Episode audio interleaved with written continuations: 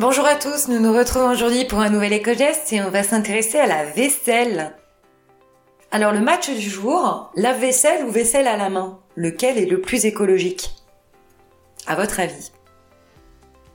Alors contre toute attente, le lave-vaisselle consomme environ 12 litres d'eau par lavage alors qu'une vaisselle faite à la main nécessiterait 42 litres d'eau en moyenne d'après une étude réalisée par Eurofin en 2009.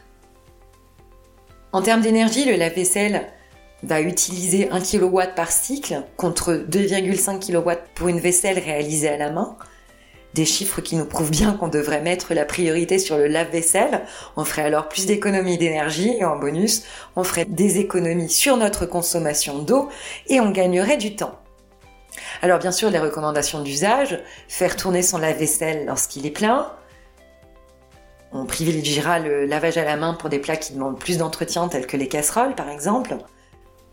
Et pour le programme du lave-vaisselle, on pourra privilégier le mode éco, qui lavera la vaisselle à 40-45 degrés.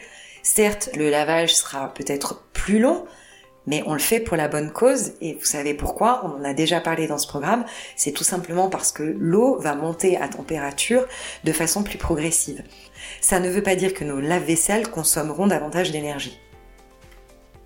Et si vous n'êtes toujours pas convaincu ou tout simplement si vous n'avez pas de lave-vaisselle, c'est pas grave, on peut tout de même faire la vaisselle à la main en cherchant à optimiser l'eau, notamment en choisissant de laver à l'eau froide lorsque c'est possible, ça ne l'est pas toujours, en utilisant des bacs pour économiser l'eau tant pour le lavage que pour le rinçage, et surtout on pense également à utiliser des liquides vaisselle écologiques.